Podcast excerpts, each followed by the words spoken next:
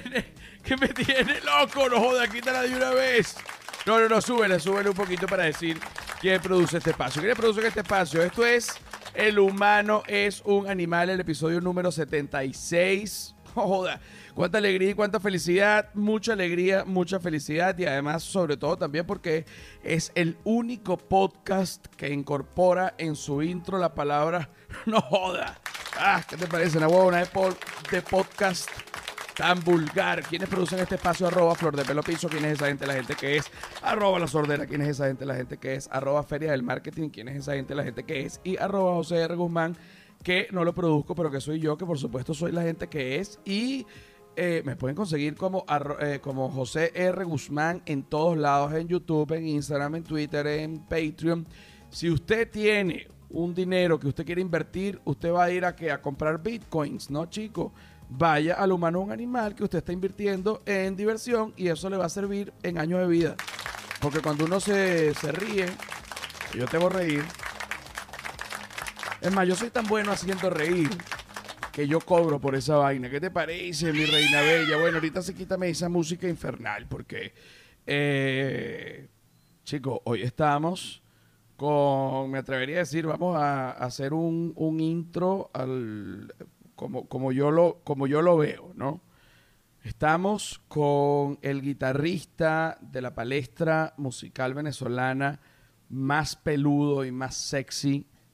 Estamos con un hombrote que sus genes vienen desde el neandertal español, además. O sea, estamos hablando de abeja de raguayana, chicos. ¿Cómo me le va abeja de raguayana? Que abeja de raguayana es un tipo cotizado eh, dentro del mundo femenino y le ven ese pecho peludo. Yo no, yo también tengo pecho peludo. Yo, pero tú eres más alto, muy, muy hombre, ¿no? ¿Cómo te sientes al respecto? Eh, yo creo que bien, en verdad. Yo, es bien, te tienes que sentir Sí, bien. Sí, sí, sí, sí, sí. Eh, a- al respecto te tienes que sentir bien y además que tienes un cuerpo amplio, no por, no, no por sobrepeso, sino por, por espalda grande y todo, donde tienes un poco de tatuajes para que la mujer que vaya a devorar en tu cuerpo, pues bueno, tenga que ver y goce mucho. ¿Te parece eso? Bien. Es, es así, es así, es así, es así, es así. Abeja se acaba de venir a vivir a México. Sí, oye, esto es una locura porque yo llegué el lunes pasado y a los tres días me trajeron a Puerto Escondido. O sea, que tú sientes que estás viajando como de vacaciones, pero que realmente eh, ya tú te estás mudando de país y tienes todos los problemas de la mudada de país encima, pero que lo estás alargando en una evasión llamada Puerto Escondido. Es así. No, y que además, eh, con el tema de la celebración del cumpleaños de Beto, este viaje yo lo estoy viendo como, el, como la celebración del cierre de unos ciclos y el inicio de otros para mí en mi vida. ¿Oíste en el fondo esa poseta? Sí, yo la escuché. Ese fue Silvia Patricia. Un, Bueno. un aplauso. fue al baño. Sí, cuando uno se va del país, fíjate, este, yo me fui hace tres años, tú te estás yendo ahorita. Yo siento que hay como varias fases. La primera fase, y, y- y- y es también como, se puede hacer una analogía como en la, en la, mm, en la parte, en la carrera profesional de uno. Cada vez que uno sube un escalón, ustedes, por ejemplo, como, como banda, o tú incluso individual como guitarrista, cada vez que tú subes un escalón, al principio no te sientes tan cómodo, más bien estás incómodo porque estás adaptándote al nuevo reto. Pero una vez que te adaptas a ese reto y que ya lo dominas, tú quieres subir al siguiente reto. Claro. Una vez que subes al siguiente reto, tú te das cuenta que ese reto al principio también te incomoda y que crees que capaz no lo vas a lograr, pero sigues trabajando y finalmente lo logras. Entonces, eh, eh, yo siento que irse del país es subir un escalón en general, en cuanto a todo, porque eso ya demuestra la independencia anímica, profesional y económica que tiene que tener cualquier persona para irse del país, porque cuando uno se va del país no te va a ayudar nadie. Ese es un consejo. Tus papás son españoles, ¿no? O sea que tu papá- exacto. O sea, tus papás llegaron de España a Venezuela. Es así. Tus papás son inmigrantes, tus papás saben muy bien cómo es. ¿Qué te dijeron ellos cuando tú te fuiste? Eh, para mi mamá, desde hacía rato era como que tú, tú tenías que tomar esta decisión. Exacto, para e- ella que la tomó en algún momento y que mira, ¿para cuándo lo va a dejar? Claro, y, y- y te- y teniendo también todas las oportunidades de que ya varios de la banda llevan años viviendo aquí, eh, haciendo vida aquí. Nosotros hemos venido varias veces y también he tenido el chance de vivir de repente por dos meses la ciudad eh, e ir conociendo. Fue como, mira, ya más o menos tengo algo claro y de llegada capaz no va a ser tan duro. Pero bueno, eh, tenemos 32 años, el proyecto, gracias a Dios, le va bien y hay que apostar. Tenemos 32 años, no somos gays y lo importante es seguir. ¿Qué cómo? No, mentira. No, no, no, no, no. Sí te digo una cosa, sí te digo una cosa. Es mucho más fácil, me, me parece a mí, y creo que lo conversábamos ayer, o no sé si está eh, completamente desequilibrado y ya estoy alucinando, pero sí sé que eh, pienso yo que es mucho más fácil cuando se, se va una banda entera a un país, porque al final las responsabilidades dentro de todo se dividen, así como también se dividen las ganancias, que es un fastidio. Este, las responsabilidades también se dividen y eso es la parte como más, este, yo creo, bondadosa de estar en una banda que, que justamente en el momento de emigrar, cuando lo hace la banda completa, eh, al final emigra como una manada y por mucho que puedan pelear entre ustedes por roces internos del momento y las ansiedades clásicas de cuando uno se va de su país, eh, al final ustedes son un grupo bastante unido y Sí, hay mucho apoyo. hay mucho apoyo. Eh, a diferencia, por ejemplo, si lo vemos desde el lado profesional del comediante, que el comediante es un como un lobo solitario, ¿no? Y cuando se va, bueno, se va solo y realmente el comediante trabaja junto a otros comediantes, sobre todo al principio, pero ya después llega un punto donde se independiza y por lo general termina siendo este, todo solo. Yo creo que los comediantes somos un poco de brujas, chamo. somos un poco de brujas, pues ahí nadie celebra este, los éxitos de nadie, son como los, los clancitos. Lo estaba hablando con Chelly y, es verdad, y, y- te lo digo, la comedia toda la vida ha sido como de clanes.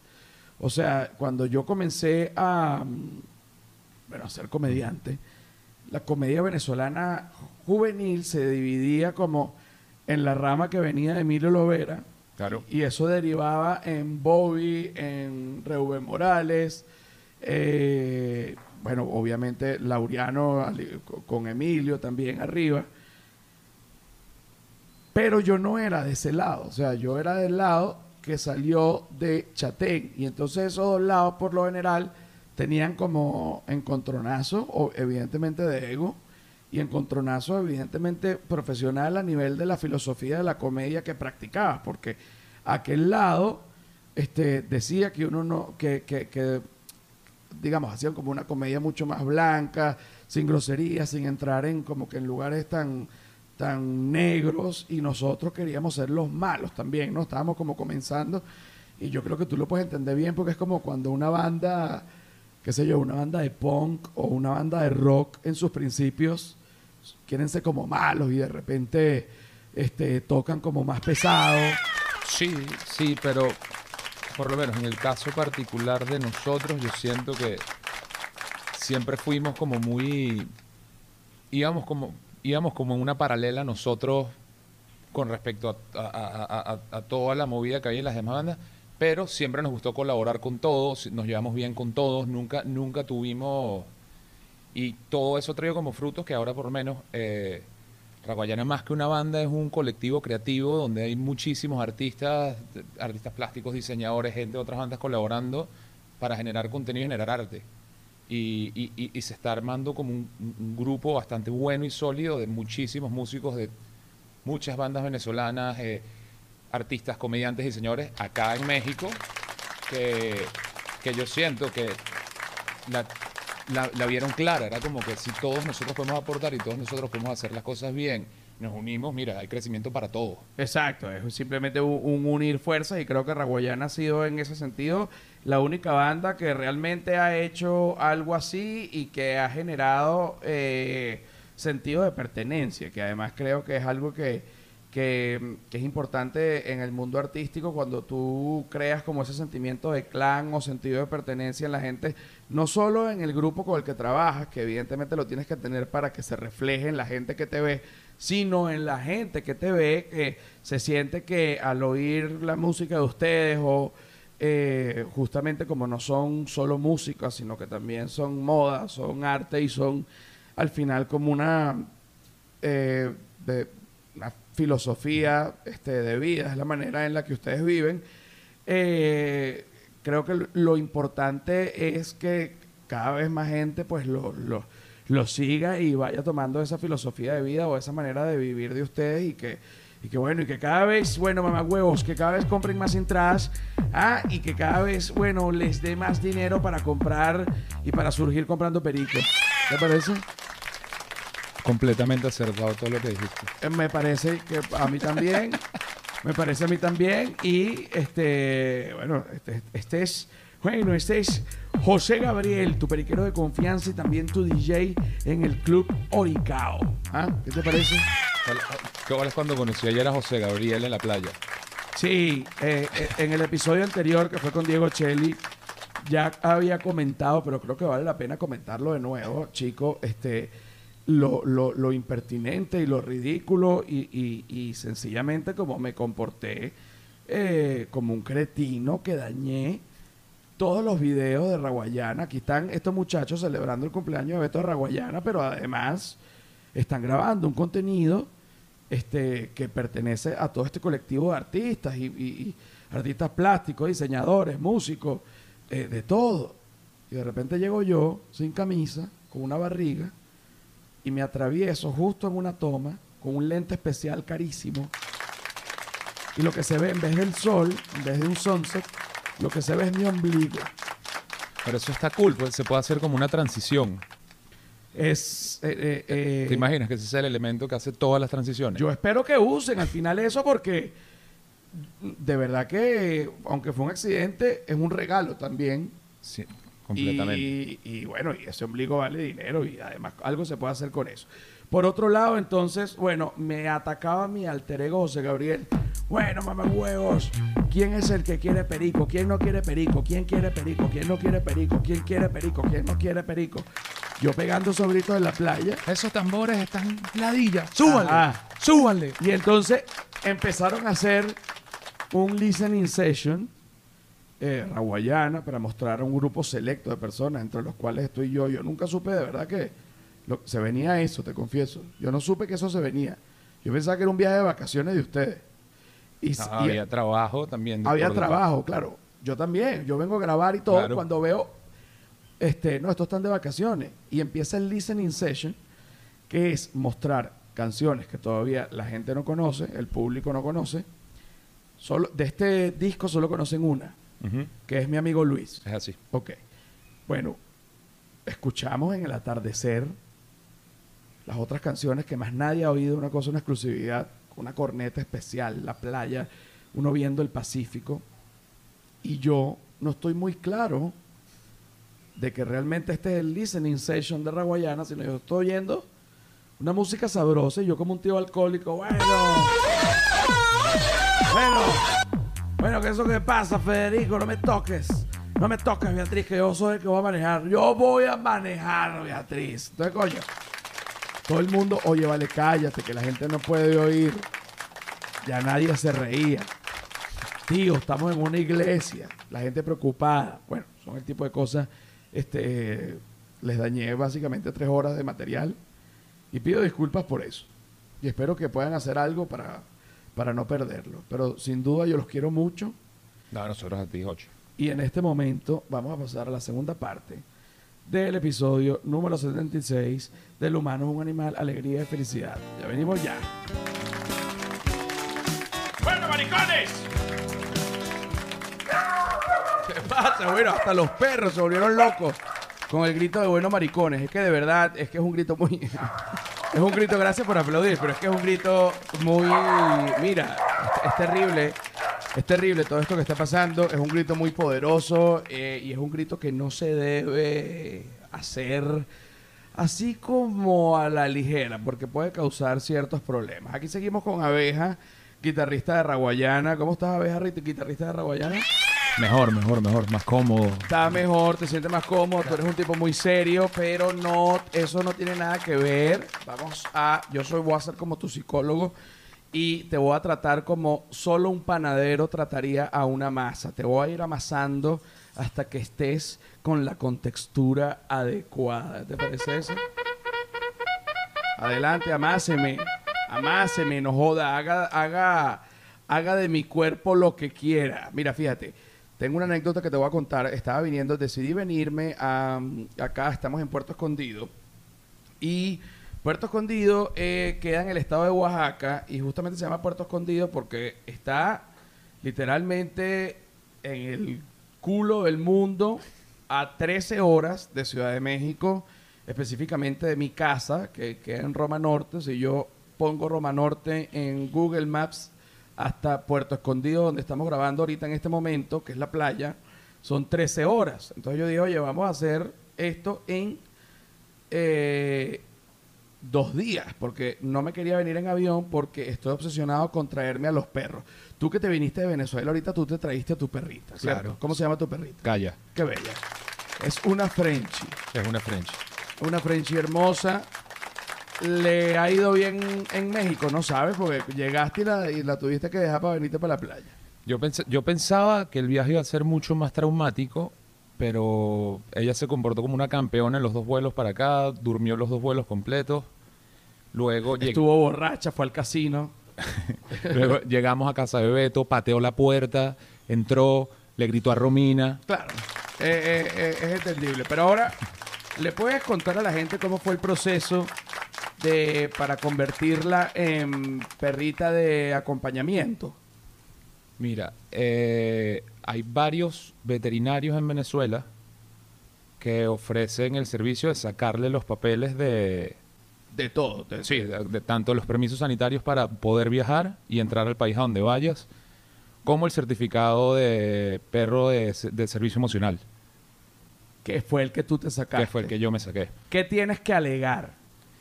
Eh, tienes, primero que nada, a ti te entregan un certificado que tiene eh, como aprobado un tema de entrenamiento básico para el perro para que se comporte De tal manera. de tal manera. Pero, ¿y si lo tenía o, o fue truco? No, truco.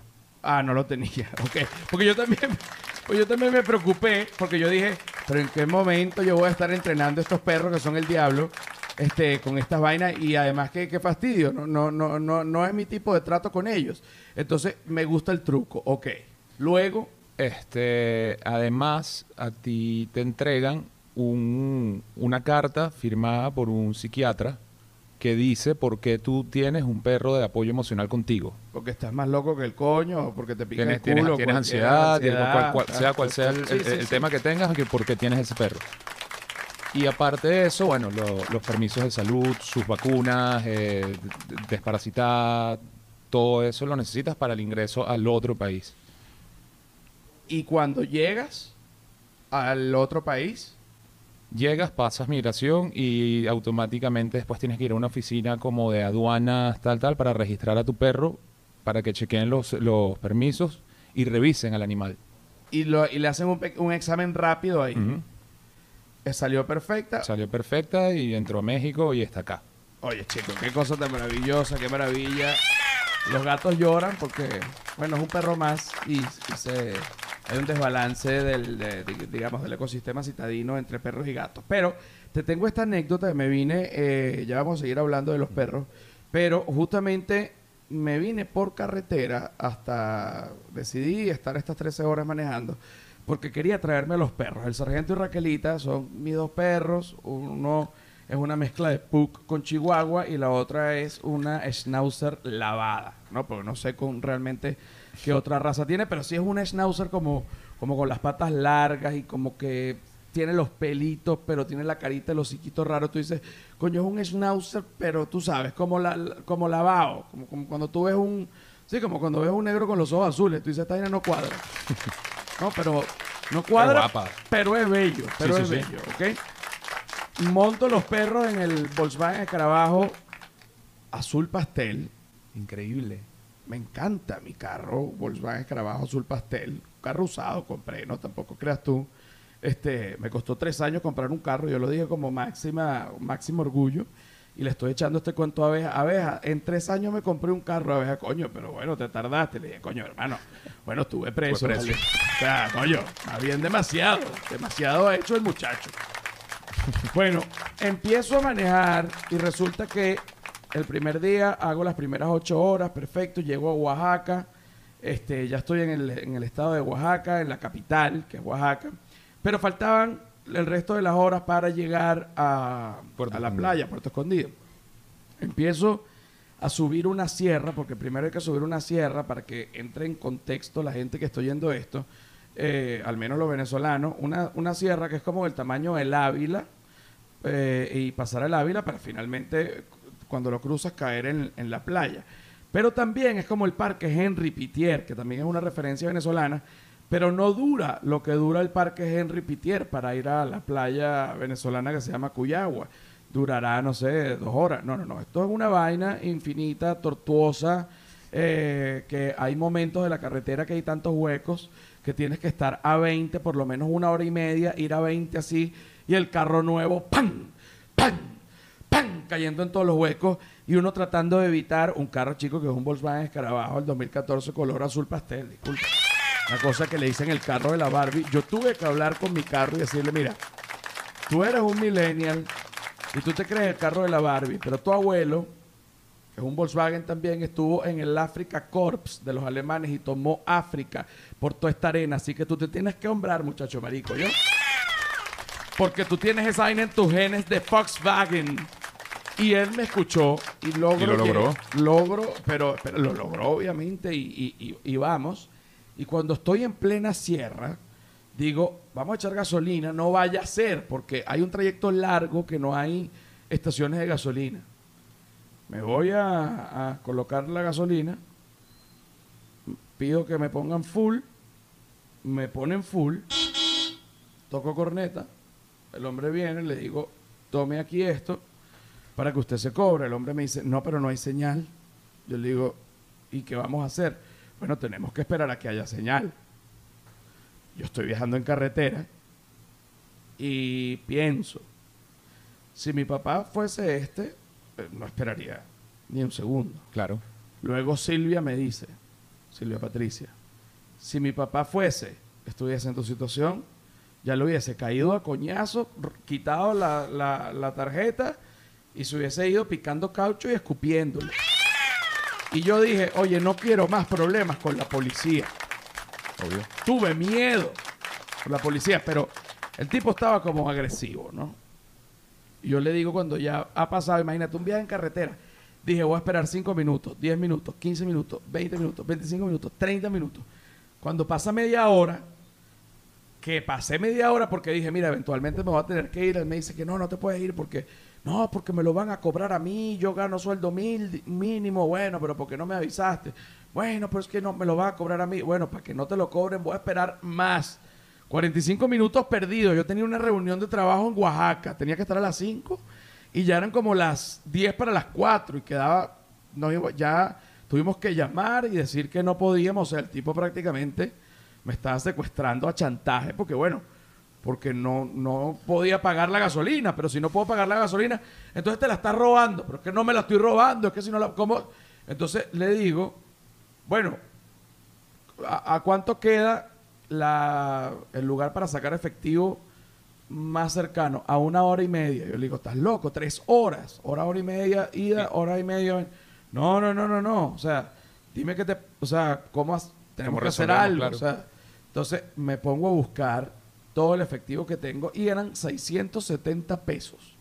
Y yo tenía en efectivo 590, o sea, faltaban 100, eh, no, faltaban, bueno, lo que faltaba entre 670 y 590, no me acuerdo, 80 pesos. Y el tipo me dice, no, yo no voy a poner 80 pesos. Le digo, hermano, o sea, tú eres el que no avisas. O sea, te estoy resolviendo esto, está saliendo en góndola. 80 pesos no es nada. Nada. O sea, no, yo no voy a poner por 80 pesos. Entonces, este, yo le digo, bueno, pero entonces, ¿qué te puedo dejar? Te dejo la tarjeta. Hasta que pase. Me dice, no, porque si das la tarjeta, la, la cancelas, no vienes más. Yo como que, ok, no pensaba hacer eso, pero te entiendo. Entonces, ¿qué quieres? No te, le dije, no, no, no, o sea, no te quiero dejar una identificación importante, cosa que al final no tuvo ni sentido porque igual boté la cartera. Entonces, boté todas las identificaciones importantes a la vez. Entonces el tipo me dice, no, necesito una garantía. Yo le digo, bueno, pero te voy a dejar que la licencia. No, no quiero documentación, déjame tu reloj. Y cuando me dijo, déjame tu reloj, no, chamo, le dije, pero pegué un grito. Le dije, coño, para mí lo que me provoca es partirte la cara, brother. Y el tipo queda impactado y en eso se baja Silvia Patricia, llama a una gerente. La gerente viene, ¿qué es lo que pasa? El tipo se puso agresivo, yo pegándole gritos, no jodas, tú eres un maldito animal, coño tu madre. Bueno, un espectáculo. Y al final la gerente me dice, el tipo se puso agresivo contigo. Le digo, mira, no solo agresivo, Me pidió mi reloj. me pidió mi reloj. No, ya lo vamos a votar. Y esto fue lo que estuvo mal. Y por lo que yo creo que perdí la cartera. Cuando antes de irme, en vez de irme ya, porque al final pagué en otro punto de venta, pero que el tipo no quería, sino andaba con una locura.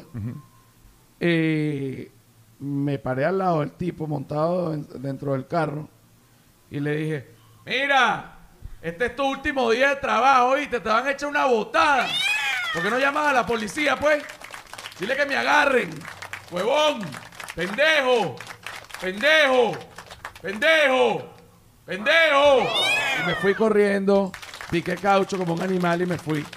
Y luego más adelante me di cuenta que había botado la cartera. Entonces, es el final de una historia. Conoce el final de esta historia. Conoce el final de esta historia. Llego para acá y definitivamente no tengo cartera y comienzo a pensar que fue una maldición que me echó ese tipo por yo haberlo insultado. Ahora, ya que sabes esto, ¿qué opinas tú de toda esta situación? O sea, primero, ¿tú hubieses esperado tanto? No, yo probablemente a los 15, 20 minutos ya hubiese estado arrecho. Pero no me hubiese ido tampoco porque como no voy a dejar de pagarle a él. Entonces es como que Era, eh, ah, entré ahí, entré ahí. tienes como una dualidad de que estás arrecho, a la vez entiendes lo que está pasando, que es una barbaridad, porque no puede ser que tengas un solo punto y no hay línea y entonces no puedes vender nada, paraste tu negocio, paró todo, no puede ser. Obvio, y no me avisó previo. Y no aviso previo, además. Ajá. Porque él tenía de entrada te decir, mira, no hay línea, vas a pagar en efectivo. Ah, no tengo. Y tú sigues o ves qué coño haces, pero él la cagó de primera. Él la cagó de primero. Exacto. Entonces, cuando yo le ofrecí los 590, estamos. Ya él estaba en caballo blanco. Claro. Pero él quiso que no. Él quería un reloj, además. Entonces hice que lo votaran. Pero te lo digo, mi papá le cae coñazo. El papá de Silvia le cae coñazo y probablemente tu papá le cayera coñazo. Mil, mil, mil por ciento probable. Un papá no se detiene ante semejante pendejada que, que me vas a retener porque nadie te puede secuestrar porque tú no... Porque, Pues tú no tienes cómo no cobrarme a mí una vaina porque tú no me Que avisaste. tú no me avisaste, no seas pendejo, José Federico. Mira, para seguir hablando de esto y más, nos vamos a Patreon, huevonote. Ah, despídete, suscríbanse en YouTube y despídete aquí de YouTube. Hasta luego, YouTube. Hasta luego, YouTube. Bueno, maricos de Patreon, qué rico, qué rico. Con ustedes sí les tengo la confianza para decir cómo están mis maricos, cómo están mis maricas, cómo están todos, ah, cómo están mis mariques. ¿Cómo están todos los mariques? Incluyéndome, incluyéndome. Mira, estoy aquí hablando con Abeja en el, en el corte y resulta que Abeja me comenta, él está llegando ahorita de Venezuela. eh, si hay alguna persona que en este momento no sea venezolana y que esté oyendo esta parte del programa, que además esté en Patreon, primero, felicitaciones, aplauso, alegría y felicidades. Segundo, este, bueno, tómate esta parte como algo informativo. Resulta que en Venezuela, con toda la crisis económica, política, social que hay, hay un mezclote, eh, sí, un mezclote de drogas eh, que a lo mejor no combinan tanto, ¿no? En cuanto al estilo, tipo y filosofía de droga, porque no toda la droga no es que la droga es droga, así como si uno fuera Berenice, no, señora. O sea, la droga hay varios tipos de, de, de droga o lo que es considerado droga, por ejemplo. Está la ayahuasca, que la ayahuasca, este, corrígeme si no es así, creo que es una, ¿qué es la ayahuasca? Como un té. Es como un té. Ok, es como un té eh, alucinógeno que te conecta con tu interior y una serie de cosas que entre, digamos, físicamente a lo mejor no tiene unas repercusiones tan agradables como que a veces puedes vomitar, pero mentalmente este, te libera o algo así. Hay otra, eh, yo nunca lo he hecho, pero, pero tengo amigos que lo han hecho. Ahora, el rape que tú habías comentado, este sí no tengo ni idea. Es como... Es parecido al yopo. Ok, el yopo, eh, yo vi a los indígenas cuando hice el rural que estudiaba ontología meterse yopo y me impresionó mucho que el, el yopo es como un polvo gris que soplan a través de una cerbatana y se le mete a la otra persona directo para el cerebro y ellos alucinan colores y hacen un poco de locuras, pegan unos gritos, echan moco, este, cualquier locura. Eh, pero cuando yo vi yopo en el rural, me impactó que no era un polvo, tenía piedritas, tenía astillitas, tenía, no era, digamos, eh, eh, homogéneo, era completamente heterogéneo y una cosa, y una cosa que tú dices, ¿Qué hermano, tú piensas? ¿Cómo demonios? ¿cómo, cómo, cómo te hueles esas piedritas y esas astillas? Después tómate una loratadina o un, o un alegra, porque coño, la estornudadera que te va a dar va a ser terrible, porque además es una mezcla de cenizas, de, de algunas plantas, con algunas maderas y bueno, también con algunos minerales, algunas piedras, pero eso hay que mezclarlo muy bien, porque si no, entonces te estás metiendo un poco de piedra y un poco de locura que va a quedar más loco que el coño de la madre. Pero este rape ahorita se está utilizando en Caracas.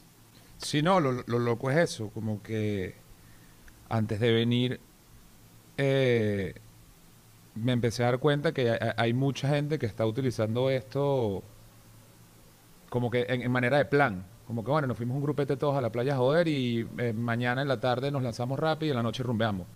O sea, rape que es como un yopo, o sea, nos, con un palo nos soplamos un Ajá. polvo por la nariz unos con otros y después en la noche rumbeamos.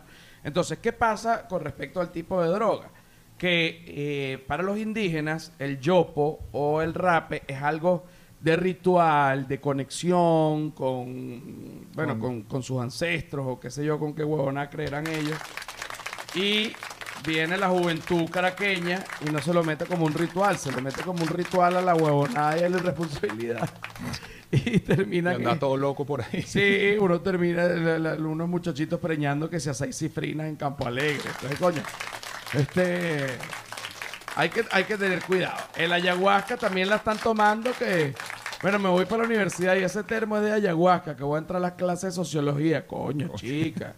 La vaina tampoco es así, hija. ¿Qué otra cosa están haciendo en, en Caracas? O sea, mezclando que si perico con marihuana. ¿Sabes que además eso es un clásico de los Rastafari? La gente cree que los Rastafari es, oye, que pura marihuana, la paz. La paz y la marihuana, que pura marihuana y la paz. Lo estábamos hablando el otro día. Lo estábamos y, hablando. Y coincid- coincidimos tú, Beto y yo en que los rastas que hemos conocido por ahí, la gran mayoría son mala vibra y culo malo. Sí, mala vibra, culo malo y periqueros. Entonces, yo soy Rastafari, pero es rico. Aquí en el bolsillo lo que tengo es perico. Oh, oh, oh, oh, oh, oh. Sniff, sniff. El reggae del perico. El reggae del perico. Oye, ¿no hay un reggae del perico? A juro de haber. Mm, pero vamos a hacer un reggae del perico. Ok. Ok, ok. Tenemos que hacer un reggae del perico. Yo tengo pensado y, y se lo se lo cuento aquí a, a la gente, a mi gente, Patreon. Tengo pensado hacer eh, ocho canciones. Me dijiste que cuando son 15 canciones es un, Un LP. un LP. Y cuando son ocho EP. es un EP, ¿ok? Pienso hacer un EP con ocho de mis amigos músicos y una va a ser contigo. Quién sabe que si es un hit, pero imagínate la bandera del perico a través del reggae es lo máximo. Y que lleguemos de repente de Eurovisión, José ya ves cantando el reggae del perico. El reggae del perico, no, seguro va a ser censurado, pero seguro en YouTube este, que sí, 16 millones de visitas. Todo el mundo dice, bueno, chico, no seas mediocre. Maluma tiene 300 millones de visitas. Bueno, pero es que este podcast tiene que sí 10, 10K. Entonces, bueno, para que más o menos se ubique. Mira, por eso les digo, recomienden esta verga, coño, de sus madres. Si no quieren que me mate, si no quieren que me mate, si no quieren que me mate, si no quieren que me mate, si no quieren que me mate, si no quieren que me mate, si no quieren que me mate, ya. Mira, nos vamos. Patreon. Los quiero que joden. Despídete, a ver, de esta gente. Chao y esperen por ahí el reggae del perico. El reggae del perico, mamagüevos, bueno, hasta luego.